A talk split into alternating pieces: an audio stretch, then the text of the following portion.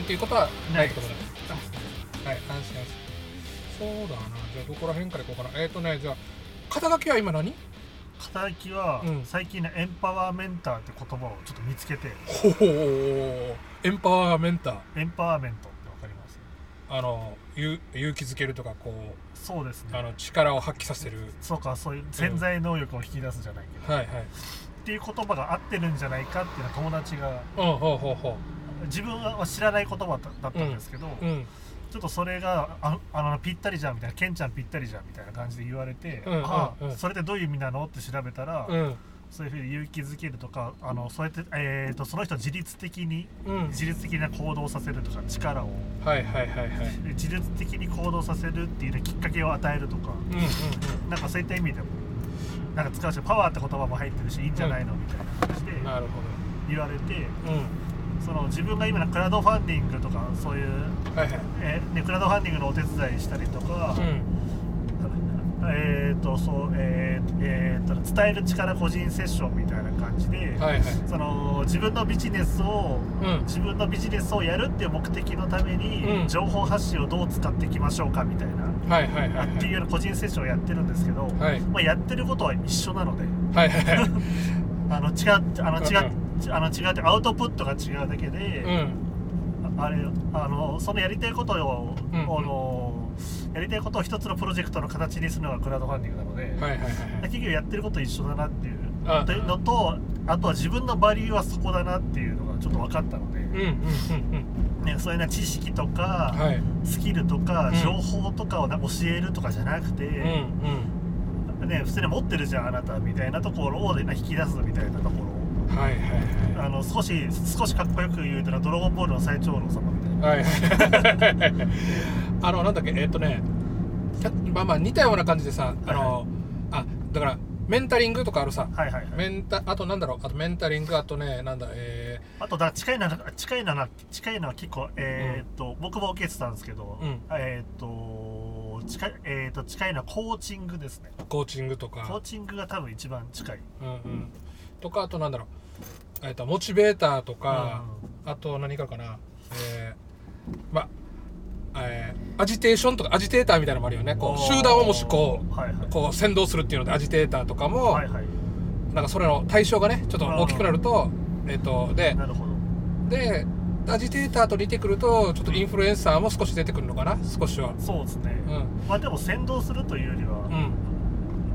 えー、と自分が自分が引っ張るという引っ張るというよりはその人が、うんうん。あのその人のブレーキを外していく作業をするみたいな、はいはいはいはいはいですねなるほどね。っていううん。って言って結局何やってるのか分かんないみたいな感じですかね。エンパワーメンターですって一応言うようにしています。少し前から。はい。先月から。まあまあ肩書きはね、はい。自分がこうあのつねあの行ってあのあのそれが認知されたらもうそこっちのもんだからね。そうですそうです、ん。あとは言ってる人いないから、うん。ああじゃあいいやと。そうそう。だから俺似たような悩みがあってはいはい。こうやってほら人と話するじゃないですか、うで俺俺だから肩書きをなんかこう作りたいなと思ったんですね。これ、ん。あのこういう話をするんだけど、んはい。おしゃおしゃべり おしゃべりするおしゃべり相手ですとかってちょっと言いにくいっていううんか、そうですよね。うん。だからで、えっと、この間先輩にちょっと言われたのが、あのプロインタビュアーっていうのはどうだみたいな話で、はいはいはい。吉田剛ってわかります？あなわかんないです。あのそういうこの吉田剛っていうのも彼もあのプロインタビュアーって名乗ってるんだけど、あのライターさんなんですね。はいはいはい。で特にあの対談記事を得意としているライターさんで、うんうん。あのまあまあえっとなんだろうな。えっとこうアイドルとかはいはい。政治家とかあの芸能人とかはい。に、えー話をしてうんでちょっとねあの面白い話を引き出してうん。原稿にしてえー出すっていうようなことをやってる人いるんですよ、ああなんかなんかちょっと似てるかなと思いながら、そうですね、うん、インタビュインタビューあーただただなんかあのなんていうのかな。えっとインタビュアーってこう相手が喋るのがはいはいはい。目的っぽい感じないです？そうですね。っていうのとあとは、まあそれが記事であれば、うん。どういう内容が必要だっていうのうで、ん。あの準備とかするんですけどあ、うん、あはいはい。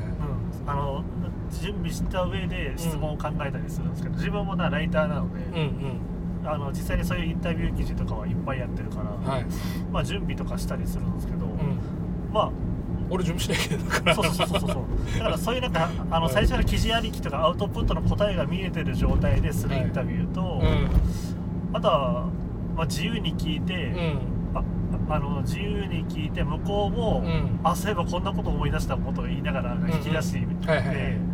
でそれをいい感じにつなげてやるみたいな人もいるんですけど、ん。そっちの方がやっぱなあな難易度は高いですよねなるほどねだだから自分でプロインタビュアーっていうのもありだなとは思いましたんだけど、うん。こうインタビューっていう単語自体に、はいはい。このインタビュアーとインタビューがいるじゃないですか、こううんされる人とする人って、はい。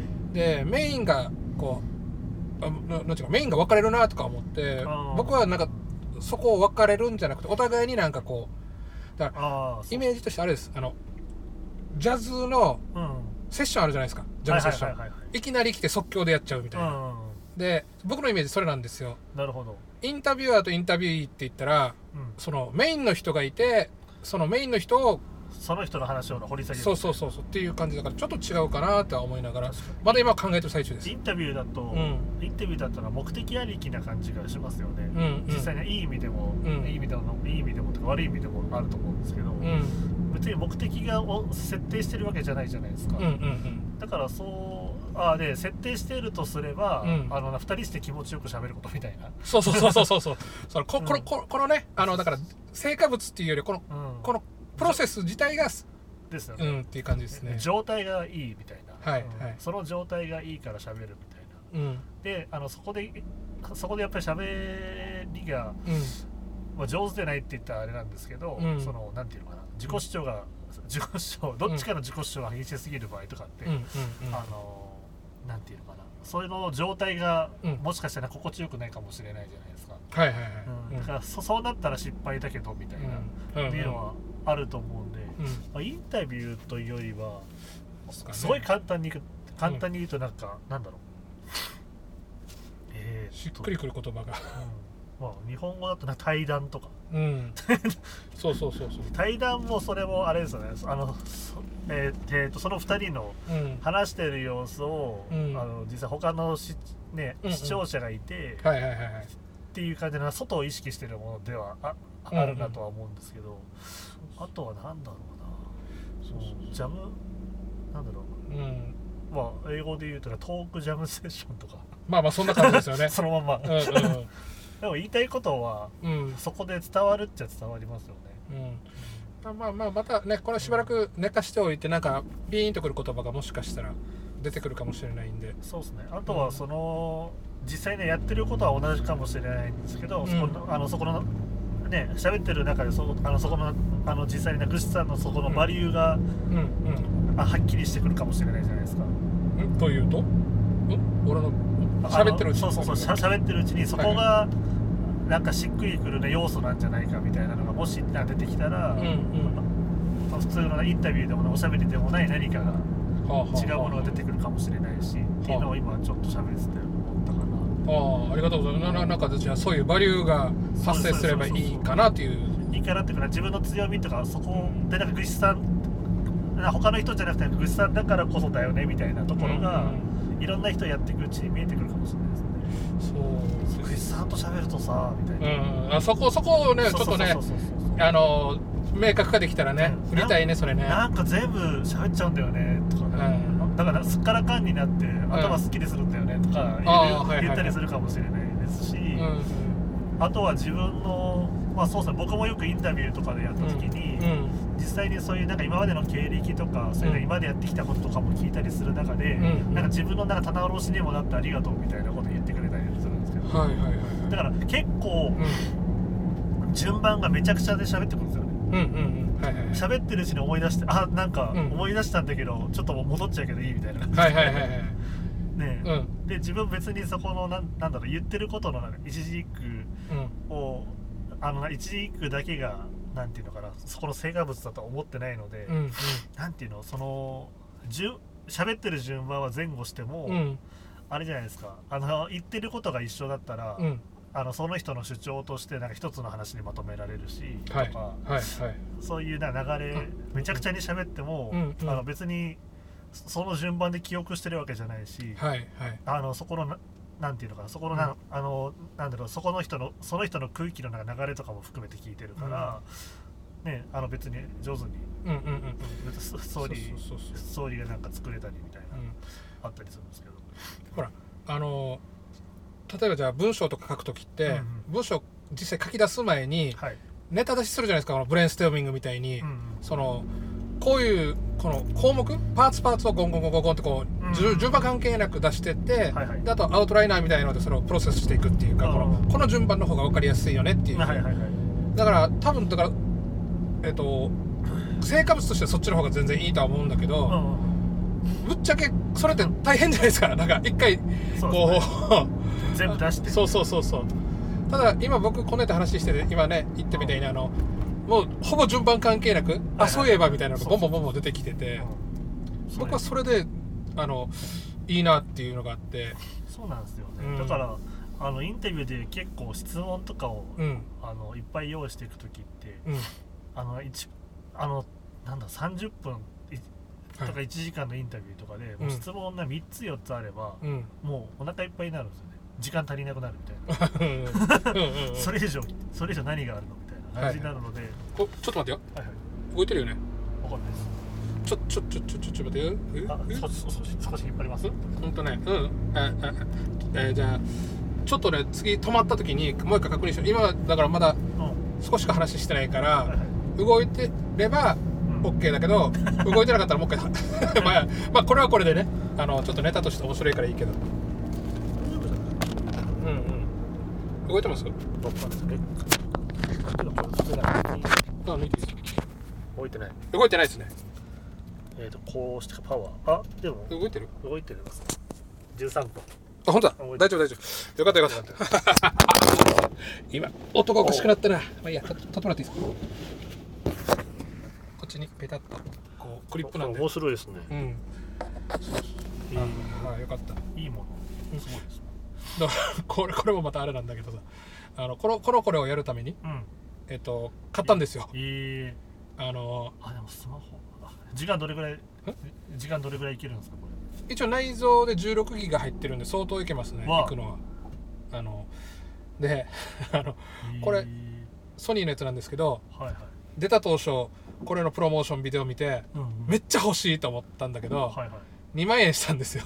しそうですね。十分やなそうそうそう。だからえ IC レコーダーって今時5 6千円で買えるもん。に2万円払うんけとか思いながらずっと迷ってたんだけどはいはい。この間の PayPay 祭りの時にうん。何か欲しいってなって PayPay を使いたい時に にはって思い出して買っちゃったっていうえー。このいわくつきの。であの PayPay で買ったから俺得したと思ってたんだけど、はい。えーよくよく調べてみたらん実売価格そんなに減ってないと。そうですね。あのーお店であのーだから、えーあの時20%オフか、うん。だから 2, えー2万円の20%だから4000円オフで買った1万6000円で買ったつもりだったんだけどまあまあ。要請戻ってくるみたいな。ねうん。あのアマゾンで1万6800円ぐらいで売っててそうですよ。はあってなんか、うん、やなんかこうね調べてなくてねこう使いたいっていうので、えそうですね。ーそうそうそう。そっちで買ってしまったっていう。まあ実際、まじまあん。実際は口悪いですけど、あのうんペイペイ祭りはそういう人を完全に狙ってやる。すごい口悪いですけど、うん、もう完全に踊らされた口で俺は。てか実際上げてましたしね、うん。うん？あげてた？うんあの PayPay祭りの時に、うん。実際の実売価格上げてましたし、ガスって。あそうなんだ、うん。あじゃあもしかしてだからすごいえぐいことやってたんですよ。ああいうなんか電話で、はいはい で実際に PayPayだから、うん。あの自分たちが持ち出してるわけじゃないじゃないですか、はいはい。自分たちが4000円バックしてるわけじゃないのに、うん。なんで定価上げてんのみたいな。ああなるほどね。えなんで？それただなんか儲かっただけやみたいな、そうそうそう。別に。だからそこはですよね。だからあのーずっと調べてってるやつとか、あとは金額が下がらない Mac とかを、うん。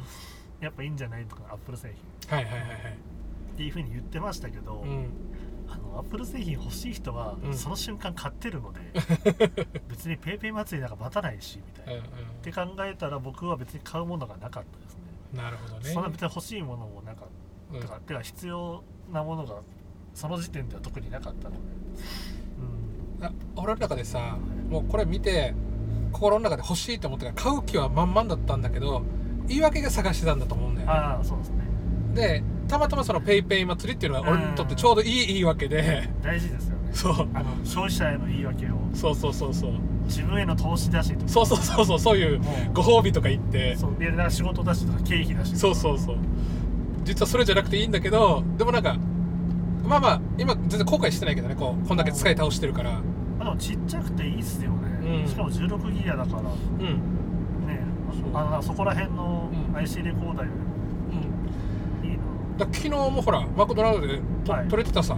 なはいはいはい。あの場でパッて動かすことが可能だわけよこういううん。これって。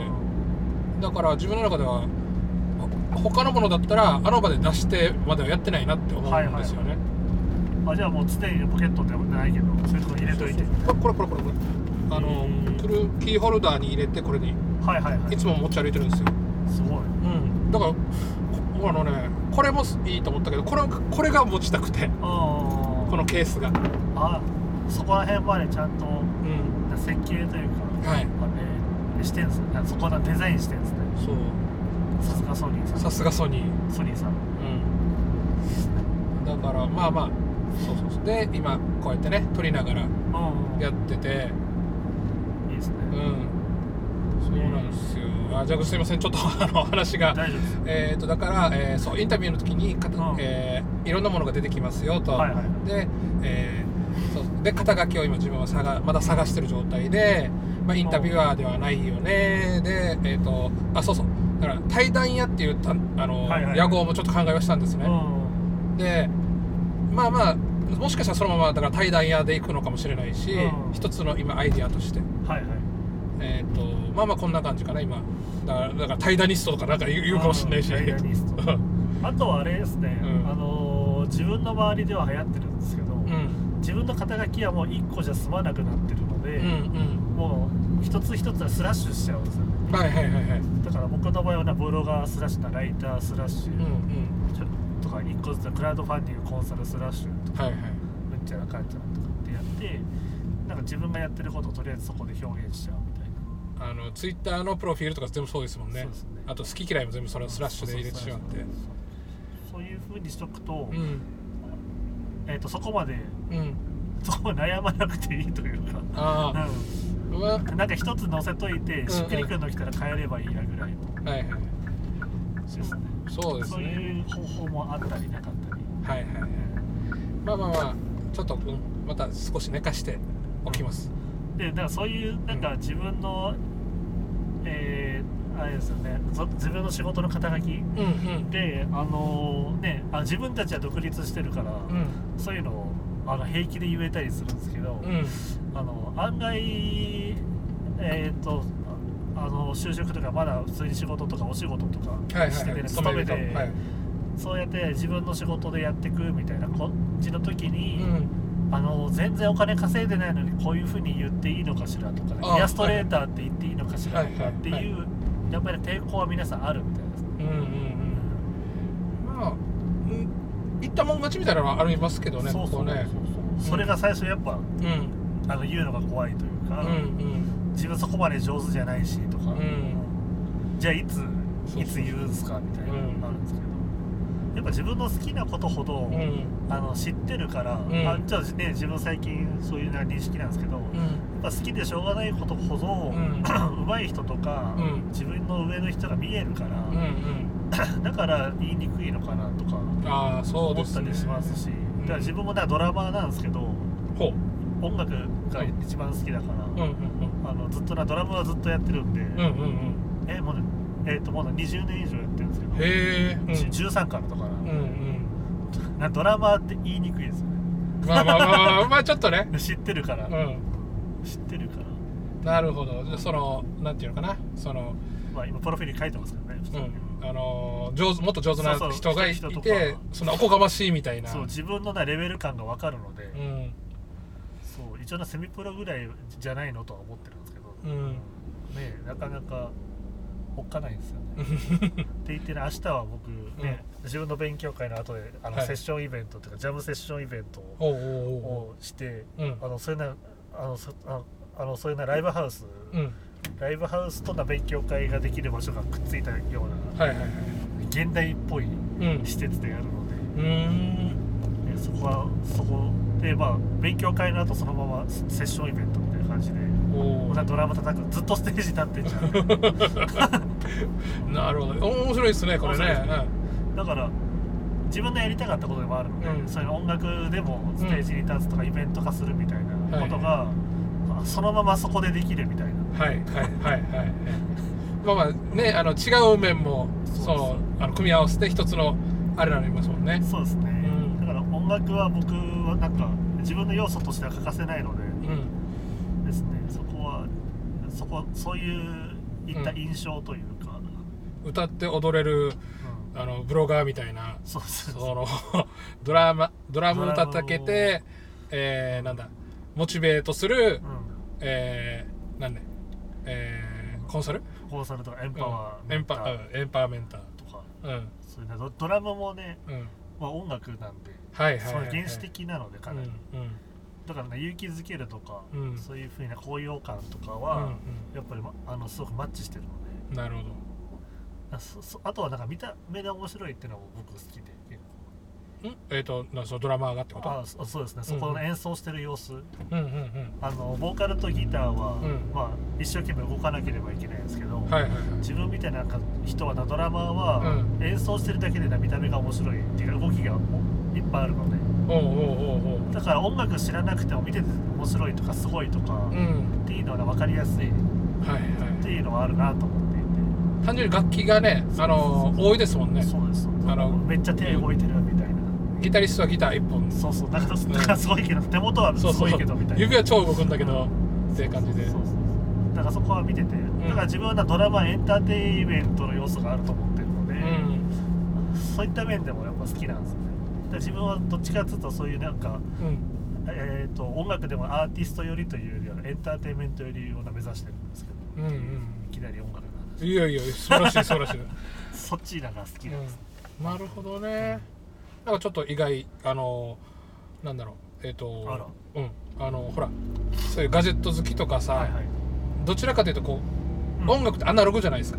あなるほどですね。アナログじゃないですか。でもガジェットとかってデジタルの方じゃないですか。機械系の、うでまあ中間としたあのデジタルドラムんはいはいはい、があるけどうん。多分まあそ、うん、いやこれ中間はまあ今置いといていいけど、うんアナログですね、うん、もうこうなんかねあのデジタルでき音楽やる人はもう打ち込みとかになっちゃうから、頭の中でイメージとしては、一番なドラムは、うん。あの一番金かかるやつなので、うん。もう入れないですよね。最後ですよね。もういや打ち込みでいいので、ん。あんな大丈夫ですみたいな、はいはい。ツアー費用を抑えなきゃいけないんで いいあの持ってくるいっぱいあるから。そうそうそうそう。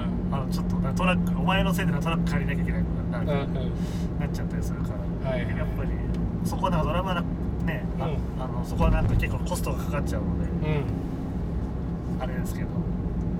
まあ面白いですよっていうのと、えー。えこれなんドラムを始めた理由ってあるんですか？なんかやっぱモテたいからとかそんな感じ？いや中学校の時に、ん。僕が、えーとえー中学校吹奏楽あったんほうですよほうほうほう。ほう吹奏楽部でパーカッションやってて、うんでなその流れでやってたんですけど、うんなるほどね。まあそううん。ドラムはねうん。中学校1年の時のうん。3年が引退した後にやっと触らせてもらえるみたいな感じで それまではなんかこうも玉拾いみたいなそう立ち位置で。そうそう他の人がうん。使ってくれる、なんかねだからそそこは先輩がいるからはい。はい使えないって時に、うん。先輩いなくなってよし使えるぞってなって、うん。少しやってたら、うん。あえー、とそこのな練習室の横のな音楽、えー、とそこの教員えー、えー、とな教ん？えー、とそこは音楽職員室か？はいはい。音楽職員室にそこの吹奏楽の先生がいつもそこで仕事してるんですけど、うん。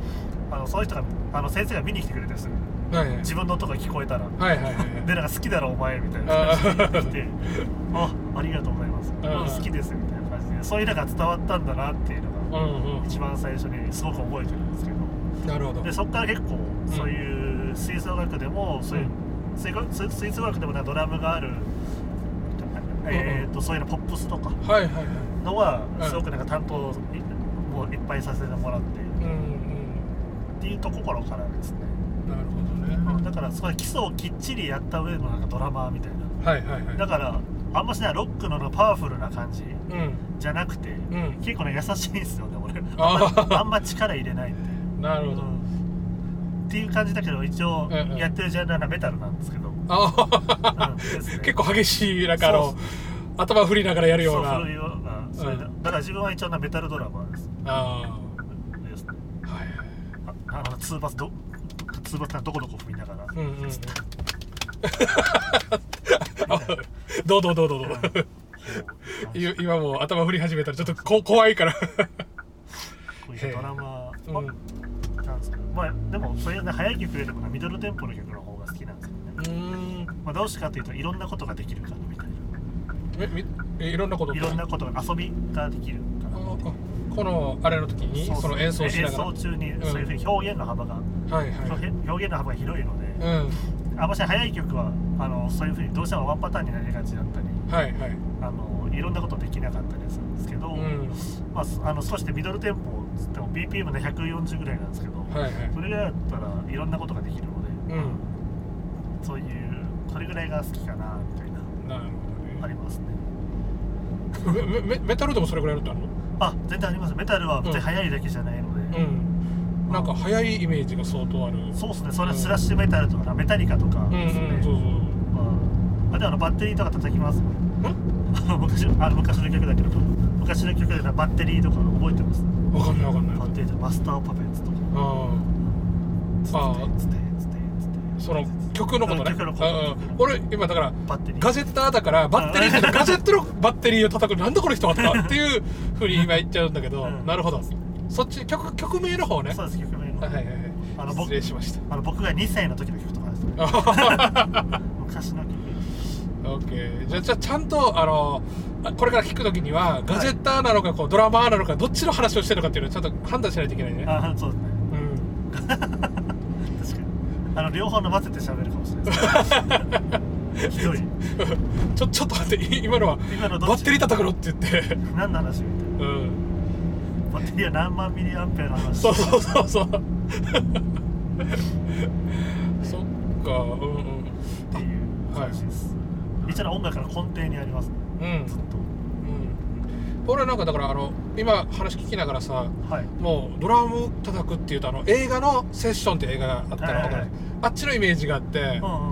あのなんかもう手から血流しながらガンガン あの先生にバチってとビート張られながらやるみたいな、でも吹奏楽は体育会系ですよねはっきり言って。あそうなんだ、うん。文系じゃないです。あえ何この上下関係とかってそういうこあ強いですし、ん。あとな練習が厳しいのは当たり前なので、とうん。そうだからあのしかも集団競技なんですよ。うんうん。だから吹奏楽とかオーケストラが最大の集団競技と呼ばれていて、うん。あの本当にあのチームワークであったりとか、はい。その自分ひ一人だけで完結しないんですよ全く。うん。っていうのがあるのでうんかあとはね普通に筋トレとかもするし。筋トレするんですか？しますよ。必要ですよ。ああまあうんあそうんそうだよね。うん。こうパワフルなイメージあるもんな。ああとはねうん持久系なので。うん。ああ持久力全員、あの演奏スキルととかな2時間演奏しきる体力とか、うんうんうん。ね、あそうですね。そういう。肺活量とかもね。そうこれ筋肉ですもんね完全完全に。腹筋とか、うん。スクワットとか腕立てとか、うん。普通になんか基本的なメニューがちゃんとあって、へえでそれをやった後にね基礎練習に入るみたいな感じで、最初筋トレから。だから最初の握力とかやってましたよこれ。握力を鍛える。握力。うん。吹奏楽のイメージじゃないですよね。ななんかうん。ねあでの。うち強かったのでうん。あの北海道だったんですけど、うん。あのそれの全道大会の常連校だったのではいはいはい。一番最初に一番最初にね札幌の地区大会があって、うん。そこの地区大会で金賞を取って上位の方金賞金賞金賞で、うんうん。そっからさらに上位だとうん。あのその上に行けるみたいな。同大会みたいな。そうですね。うんでそこでそれはね全道大会は常連校だったので。うん。でその次はじゃあもう全国。あそうですね。うん。全国は行ったことなかったっていうところでやっぱ厳しかったですね。だから用事があるんでうん。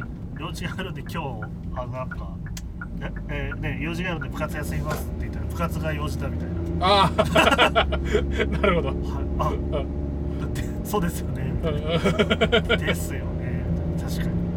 だからそれって優先順位の問題だっていうのは結局大人になって分かりましたけどね、でもそれって、うん、いい大人になっても一緒ですよね。美味しいですね。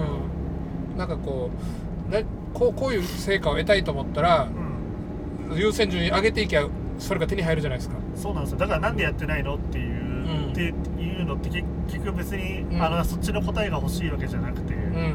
まあ、優先順位が低いんだなって思うだけなのうんうんで、ね、うん。だって優先順位高かったら絶対やるので、うん。ですね。うん、ただそれだけなんですけどまあ聞きますけどね。うん。どうしてできなかったのかなみたいな。別に僕はいいんだけどね、だって俺関係ないんで、だからうん、そうそうそう最近だから僕すごくあるのがはい。あのダイエットうん。やる人で痩せるが重優先順位高かったら、うん。米食うのはだだ以外の何物でもないなかったりするんですけど、セコメ食うので終わりです、うん、あのやっぱ食べないとこう力が出なくて仕事がならんとかってうん。ああじゃあじゃあ食わなくても別にあじゃあじゃあ食えばいいんじゃない？みたいな。ね。あそあそっちの方が優先順位高いんだったらって思ったりする感じです。だから自分がそれであのまあまあだからこう最初は僕もそのすごい抵抗あったんだけど、その成果が出た出たのを知ってしまうと、はいはいあ優先順位痩せる方を上げるんだったらこう、うん。食うものを食わなきゃ痩せるんだってはいうのに分かってからはもうなんかずっとそんな感じですね考え考え方が、はいはい。その欲しい結果の優先順位上げたら、うん。このやることが変わっていくっていう、はいはいはいそのやることがさえ変わればその欲しい結果そのままついてくるみたいな感じですかね。ど確かに、うん。ああ確かに。あそうね。うん。時間は限られてるからそうそうそう。なんかこっちから分からんかすけどうん。自分で選択するだけなんですよね。そう。まあだからねそこにね気づければねうん。誰だってこう何でもできるんだろうなとは思ったりしますね。そうですねそうですね、ん。だからその最初にやるよって言ってたけど、ん。そういうあの全然進まなかったわみたいな時って、うん。まあ今そのフェーズじゃなかったのねぐらいで、うん。まあ、終了なんですよね別に。そうですね、あの僕えっと知り合いで、はいあのなあのえっと、ん。同じ僕不動産やってるんだけど、はいはい。その不動産系の知り合いではい。あのブログとか書き始めた人がいたんですね。であのえっとこの人がもう徹底してるんですよ。あの内地の人なんですけど、はいはい。僕内地に行ってその人といろいろ話とかしする、うん。あの集まりみたいなのがあって行ったんですけど、はいはい。さって一瞬抜けてってうん。ブログ書きに行くっつって。せっかくこうみんなが集まってるのにはいその人はスッて出てっちゃうんですね。そのバーから。なるほどでブログ書いてうん。で書き終わったからってまた戻ってくるみたいなことがを2回ほどその人がそうやってるのを見て、はいはいはい。ああこれでけせブログで成果出すってこの人ここまで徹底したんだなっていうのをすごい感じたんですよ。優先順位を一番にしてるわけそうそうブログを書くのを優先順位を一番にしてたからうん。もうこういう集まりだからって言ってそこに甘やかさないっていうか。うん。うん。それを徹底してるなと思いましたね。うん。まあね、うん。あの皆さんそういう時はねなその時しかできないことをしなきゃみたいな感じはあるんですけど、うんだからその時だしかできないことをやるっていうのをうん。優先順位一番にすればそうなる、うんそうなるだろうし、うん。ね、そういうの関係なくいやずっとブログが1位だしみたいな、うん。うんどんな状況があろうと1位だしみたいなそう。感じにすると、ん。それをやるってこと。うん。確か今自分で言いながらあそういえばそうだったなと思い出しました、うん。に、あの人にとってはそのえー、とそうやってとあの不動産仲間と話していろいろ情報交換するよりははいはい。もうその人がその取り組んでるブログっていうのがね、うん。であのえっ、と聞いたらもういやもうい常にこれをやるやることを一番に置いてますみたいな感じで、うん。などんな予定だと作るのもこれをこれを入れてから空いた時間で他のことしますみたいな感じだったから。えー、徹底してる、うん。まあ、それぐらいあれだったんでしょうね。う、ん。そそこまできっちりした方が成果が出るみたいな。そうそう。だから他のこともそんなやってやってんのかなとか思いながらも。はいはいでもねあの結局これをねみんな聞かれるじゃないですか、ん。ブログどうやって書いてんの？とか言われて。おそんなことしかそう そういう答えだったんですよね。なるほどね、うん、すごいですよねこうつこれ続けれるのってみたいな話になった時に。いやもうブログを書く時間決めて 残りの作業はもうそれ以外でやりますって言って、すごい、うん。まあ、お俺はだからその時は分からなかったんですよね、うあの今なってこう自分がこう経験してから分かるっていう、んなるほど、うえー、なそういう優先順位1位に置いてるものとかあります？今ですか？うん今。今えっ、とねあのーあれですね。あのできるだけこのできるだけっていうかもう朝起きてはい。あのき朝起きて記録うん。この行動のログを取ることはすごく今えー意識してます、なるほど。うん、朝起きて何やって何やってっていうこのいっぱい書くんですね。うん書いたりメモしたりっていう、あやってですね、うん、やってますやってます。そう行動ログ。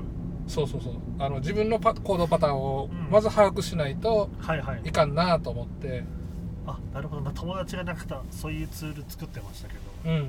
一回なんていうの？その自分の、うん。自分のな理想の行動パターンを作るんじゃなくて、はい。あのまずは自分を知れみたいな。はいそうそうそうそうそう。でそれでその時間帯によっては調子のいい、うん。調子のいい作業が出てきたりとか、うん。まあね、はい。あの15時以降は使い物にならんなとか ととかそれで知的生産ができないなとかっていう自分の癖が分かるから、うん。最初はまずはログだよねって言っててて、やってる人いましたけど。僕もそそっちを今あのだから何回もトライしてるけどできなかったっていうのはやっぱそのうん。優先順位が低かったんだろうなと思ったりしてて、ここ、えー、とだからもう、うん、1月入ってからはもうだいぶこのログが溜まってきてますね、うん、で1月ぐらいで一生懸命やって。で一回一回なログが溜まっていくと、うん。自分の予定をそれに合わせていくんですって。うんうんうん自分の行動パターンに合わせていく、うん。あようにあのそうやって予定を入れていくとか、うん。あのそういうふうに勉強する時間とかアウトプットする時間とか、あとは頭使わないな単純作業をする時間はここみたいなのを、はい。その今までのなログを元に作れば、ん。ああのそそれやればな破綻しないみたいなそういう考え方です、うんうん。えだからもうまあまああのえっとで最初から1から10まであの朝起きてから寝るまでっていうのが理想ではあるけど、うん。そこまでできないからはい。もう少なくとも午前中。あもしくはこうなんかこう朝起きて、えー起きた時間記録、えーそこから3から4アクションぐらいまではうん意識をこれに絶対みたいな感じでうん。今頑張ってますね、なるうん、ここれがうまくいけばほどまたねあのこれ習慣化してしまえば、はい。ここ意識しなくなるじゃないですか、うん、うんその次のスステップにふだったりっていうような感じを今トライししてる最中です、おー。いいですね。なんかあります？そういうの。優先順位1位。うん嫁が悲しまないこととか。大事。大事。あのそこかな。子供のねあの運動会すっ飛ばすっ飛ばして。すっ飛ばして沖縄来る 沖縄来るとか、一生言われる。やまあ、つそれはねまずいから。なるほど。うん、いいも悪いもそこはうん。そこは抑えていく感じですね。うんうん。だからそこを切ってでもうん。大事なことはそこまでないので。うんそんな存在しないと思う。ん。まあまあまあ、うですまあ、ね。世の中に存在しないのでそうですね。そこは意識して意識というか、まあうん刷り込まれてるというか。はい。もう17年ぐらい付き合ってるうん。ですね。17年長えな。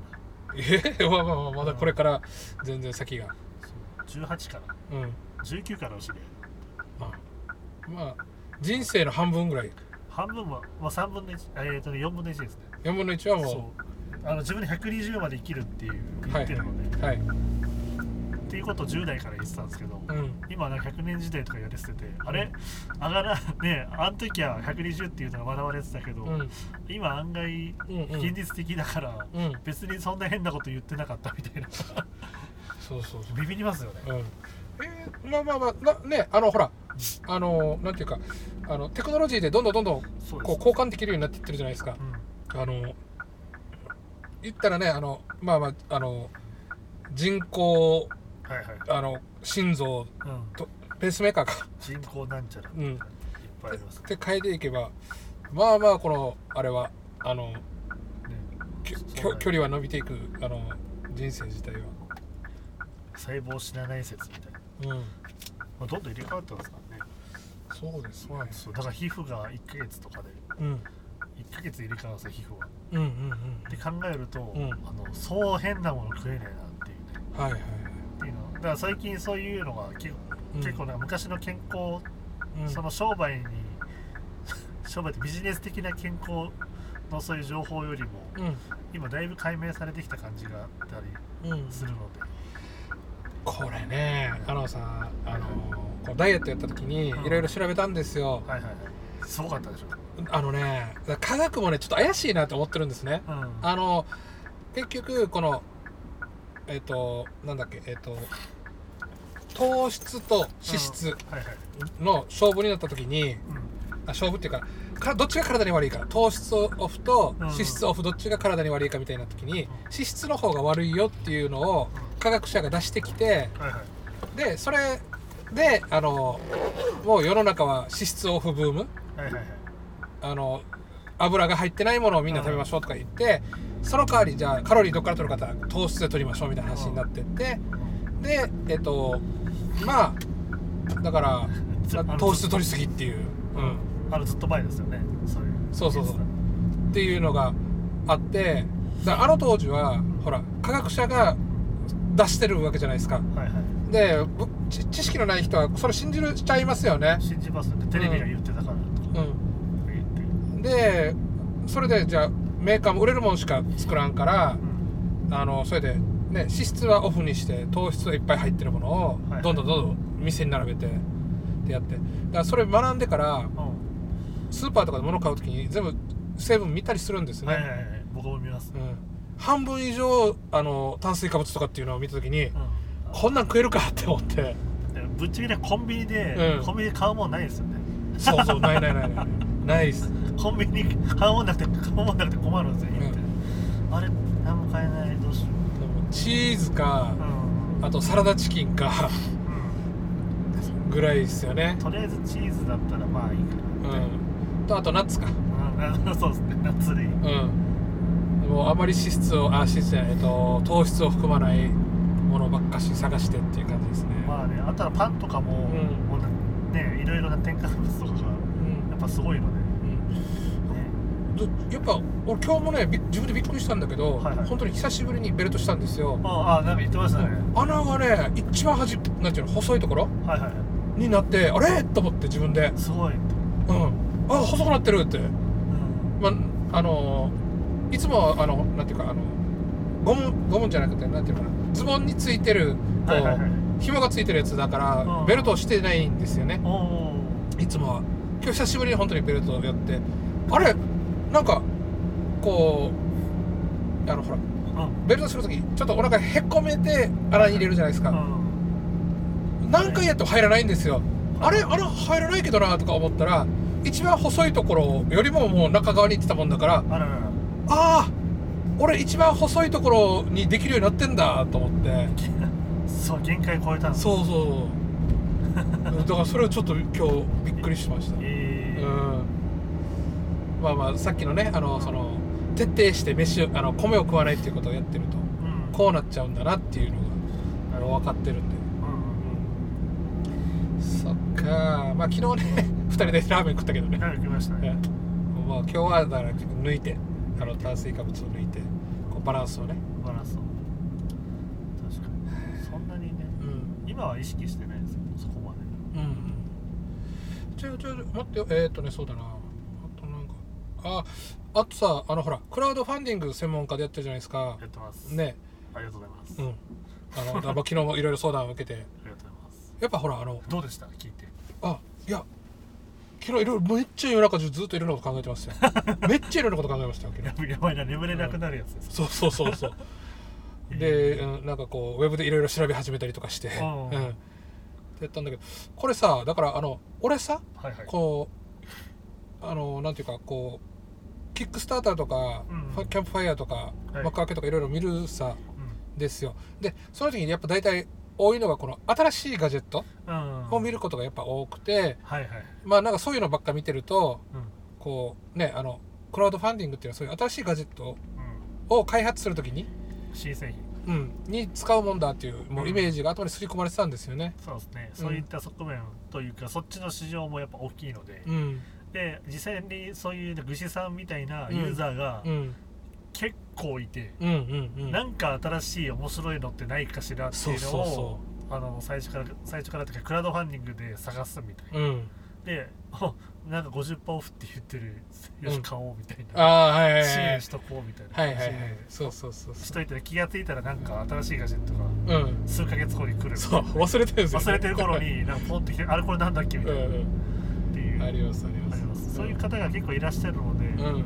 そういうやっぱりし商品系とかプロダクト系は、うん。そっちのユーザーさんがさ探して勝手に見つけてくれたりするので、うんあの知り合いとかにお願いとかね、うん。うんそういう自分のやってることをアピールしなくても、うん。お金は集まりやすい傾向にありますので、うん。商品ありきなのではい。いやほ別に買ってるだけだしみたいなうん。感じなんで、だからこれさあのはいはい。あのそうじゃなくてもさだ結局オンラインで何でも売れるって話じゃないですか。このクラウド。クラウドファンディングあのね。なんだろうな。えっとまあ新しい EC, EC サイトの一つそうそうそう。一つ一つの形みたいな。うん新しい EC のあり方だったりすると思うんで、そうですね。こういわゆるねキャンペーンをやってるっていう、ん。このふ普通の今まであるものだけどそれをキャンペーンとして売ってますよっていうそうですね。感じでも使えるんだなって初めて知って。うん。なうん、これすごくみんな本当は知るべきだろうなと思うんですよね。はい。あのそのために勉強会をやってます。うんうん。これさだからえっと昔ってさ、うん。これ結局ファンディングってあの資金調達じゃないですか、はい、でもともと資金調達とかってうん一部の限られた人しかできなかったでしょ？そうですね。それがインターネットの力によってうん。一般の人とつながれる。だから一般の人も、あの超小口の投資家みたいな立ち位置になってう、ん。集めることができるっていうね。はいはいはい。今までできなかった人がそういう資金調達をできるようになった。そうですななんかこれこれってさあのいろんなもので同じパターンがあるようなってインターネット使うと。はいはいはい。えっとブロガーってうんうん。あそうですね。うん。もともとほら例えば雑誌とかメディアに記事書くのって一部の選ばれた人じゃないですか、そうですよ。偉い人しか書けないうん、それがブログっていうシステムが出来上がってうん。本当にもうそこら辺のね人で書けるようになってそうですそうであの、まあ、特徴を出せるようになったらっていうようなうん。のあのそのライター著者。著者。著著述業っていうのが一般にバッて広まったわけじゃないですか。そうです。でこのファンディングに関しても、うん。それまではなんていうのかなそういう、えっと一部の人しかできなかった、うん。こう、えっと投資家とつながれる一部の人しかいなかったはいはいはい。ものが、えっと普通に一般の人が出してう一般の小口小口の出してもいいよっていう人につながるようになった。んそうですね。だからなんかこうテクノロジーがこうやってそれまでできなかったものをできるようになったしたっていうのは、昔からそうじゃないですか。技術革新があるとこれが起こる。そうですね。うん。一般にね降りてくるというかそうそう。一部の人だけじゃなくなるよみたいなうん。ありますね。まあ情報発信も完全にそれなので、うん。情報発信革命はい。ですね。情報革命か。うん。うん。だからあでもみんなやってないんですよね。そうそうそう。まままだまだだからそれがあの一般になってない？まだあの99%やってないですね、うん。うん情報発信は、だから、うん、これからねみみんながやる。多分だから俺らの子供の時代になると、うん。もうみんな YouTube 見てるし TikTok やってるし、うん。ってなっていくとそれが当たり前になっていく。そうそうやって情報発信するのが当たり前になっていくだろうなっていう部分があって、うん、なこれねあのすごい僕頭の中で感じるんですよねこういうあのえっと今までできなかったものがみんなができるようになってうん。ってことはそこに市場が発生するっていう。はい。あの例えばホリエモンとかがさ、うん。最初にこう起業した時ってホームページはいはい。えっていうのがあってができたからこれみんなが使う情報あの作り始めるぞって言って、はい僕手挙げて俺が作りますって言ってやってあのなんていうのえっとそういう新しいビジネスをどんどんのし上げていったじゃないですか。クラウドファンディングもねなんかそんな感じするんですよね。あのももっとみんなが一般的に使うようになる。あのなんていうかな。その人に物を売るとかってそんなに大変なことじゃまあ大変なんだけどうん。うんあの敷居の高いもんじゃないっていうかはいそうですね。あの今までさ人ってこうお金を儲けるのって会社に勤めてお給料もらうとかもしくは例えばじゃあ株式投資やってトレードでこの差額差額を儲けるとかなんかそんな感じじゃないですか。うんはいはい。そこにあと一つこうやって自分が持ってるあのその特殊でニッチでニッチなスキルなんだけどうん。それをちゃんとあの必要としてる人に届けることができる。うん。でしかもクラウドファンディングっていうこのキャンペーンが打ててあの っていう風になるんだろうなっていうのがすごいうん。感じてるんですよね。そうですね。うん。だからもうみんな結構ねだいぶだいぶな気軽にうんしてる感じはありますけど、まだまだ知らない人も多いし、自分関係ないって思ってる人が多いんですよ本当にそう。だからねあの直木屋っていう僕し友達でミュージシャンいるんですけど、彼のねあのーものとかも、まあ、CD は多分さすがに売らないけどはいはい。なんか新しいグッズとかうん。っていうのを、あのー売ったりとかもしくはじゃあはい。こう直木屋みたいなミュージシャンとかじゃなくて普通の人うんが何かこのあの自分の趣味で作ったなんとかうんをもっとカジュアルに売る。売る。売る。あの広める、うん。えーすえーなんだ、えー売る広める。ひ広める。知ってもらう、知ってもらう。そうそうそう。知ってもらう認知ですね、うん。認知してもらう。そうそう。認知してもらってで、まあ、それが合わない人は買わないだろうし、うん。それが合う人には価値を感じてもらってちゃんと買ってもらうっていうのがもっと広がっていくだろうなと思うんですよね。うん。これさみんなが仮にできるようになったらさはいはい。あもう全く新しいお金の稼ぎ方じゃないですか。そうですね。この人の人生の中で。それまで勤めるしかなかった人たちだったからだからこれこれがいくつもあればね多分勤めなくてよくなったりすると思うんですよね。でやらなきゃいけないことはそのニッチの追求だったりとかあとそれをどうやって伝えるかっていうそのはいはい。あの伝え方うん。の問題になるし。伝え方がうん。今結構うん。なんか問題としては根深いと思っていて、うんうんみんな文章ではい。自分の言いたいことを表現できない人が相当多くて、うん。うんあれ学校ってな何やってたんだっけとかちょっと思うんですけど、うんうん。なんか自分のやりたいこととか、うん。自分の自分のな特技とか伝えたいことを、うん。あの人文字にできない人が多い。いやこれ逆にあれですよ。学校の勝利ですよ。学校に行け行っていい成績取れば取るほどうん。自己主張しちゃいかないのですよ。はいはいはい。だから学校でうん学校はその出来上がっ学校をうまく成績優秀で上がった人は自己主張しないうん。人を作ってるわけだからうん。それは学校の勝利なんですよ。当たってるはずなんですよ。それはあの最高のパフォーマンスを発揮してるんですよ学校は、なるほど、うん、だからこそあの今学校でうん。いい成績取っちゃうとこの自己主張ができないっていう成果物が出来上がるからそれはそれそれでも昔は生き延びれたじゃないですか、ん。あの昔は逆に官僚とかになった方が良かったわけですよ。そうですね、そういう自己主張じゃなくて、うん。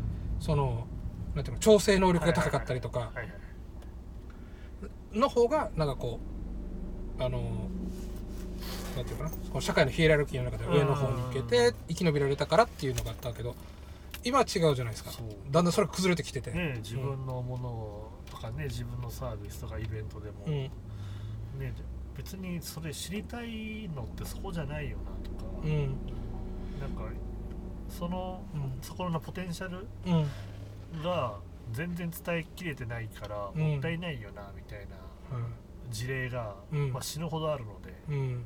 まあだから僕みたいなのがそうですね。あの仕事できるんですけど。うん。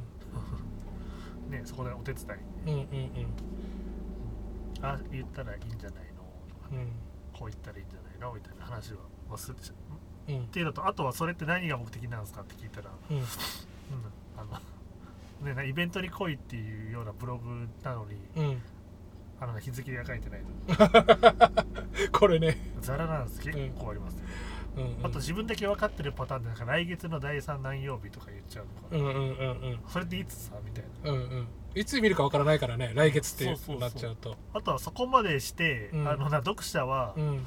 え第3第3何曜日だったらいつかしらっていうふうに、ん。わざわざなカレンダーを見る人いないんですよね、うんうん。っていうので自分だけ分かってるっていうパターン。うん。が結構あって文章の中に。うん。あのそういうの全部指摘するんですけうん。ど これお前しか分かんねえからみたいな、はいはいはい。結構あるんですけど、うんだからそういうのも含めて、うん。なんてねあのややっぱ自分のことを伝えるみたいな力ってどうやったらね、うん。あのみんなが練習練習とか身につくのかなとは思うんですけどね、これは練習しかないと思います指摘し続けるしかないですからね、うん。本そうそうそうそう。だからこれでだあのねほらあのだクラウドファンディングなんかまさしくそれじゃないですか、そのちゃんと伝わればそうですそうです。伝わる人にちゃんと伝わればお金っていう形で成績が出てくるわけです。ですよね。それがあのもしだからサクセスしなかった時っていうのはう。んちゃんと伝わってなかった。なんで伝わらなかったんだろうっていううんそのきっかけになるはずなんで。まあ、伝わらなかったとか、うん。あとはその需要が見定まってなかったとか、はいはい。その言ってることがその、なんかふわっとしてて刺さらなかったとか、うん。結構なあるんですけど誰にも刺さらなかったとか。うん。あのみんなに好かれようとした結果、うんうんあのみんながふーんって言って、あいいことやってるんじゃないですかって言って終わりみたいうんな いっぱいありますよ。まあ本当に、まあ確かに。はい本当にいっぱいありますよこれ。水に切らないですからね。水に切らすの大変ですね。そこをねお金っていう、なんか購入に結びつけるっていううん。それハードル？うん。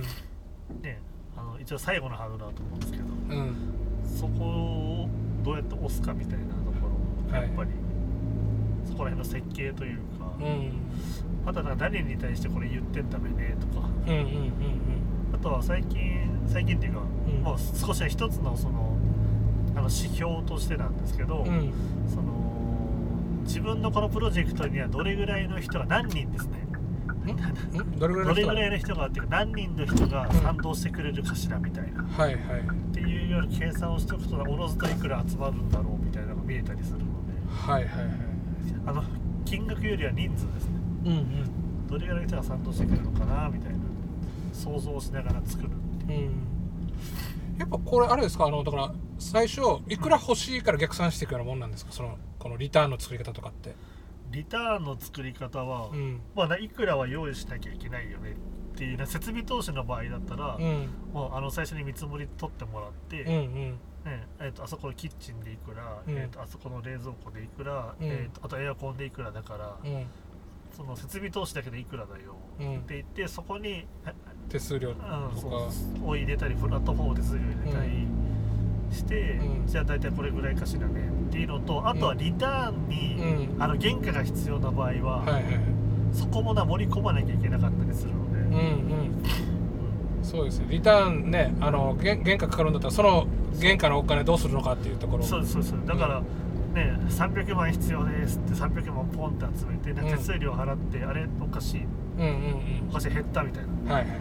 でそそっからさらになんか原価代全部払い切ったら、うん。あれあれ全然全然足んなくて作れませんみたいな、うんうんっていうのとあとは、あのスタートアップのものづくりとかで、はいはい。あの結構そのもあんましものづくり経験がないとことかは、うん。あのけあの100%製品が作れると思って計算してたりして、はいはい。いやアウト率うん。アウト率入れとけよみたいな、うんうんぶどまりがどれぐらいあるのかっていうのをそうですそうです。あの想定しといて。だからそこが想定してなくて、うん。あの生産が伸び伸びになってるパターンとかは、はいはいあの結構昔のクラファンは結構ありましたよ、ありますね。うん、全然届かないとかあります、あなんかあったと思うんですよね、ういう注文したガジェットが届かんみたいな。そうそうそう。もうこれは詐欺だとか言ってて。そうそうそう。いや。なんか忘れた頃にポッて届いてあこんなに長い間かかったのとかって。そうそう。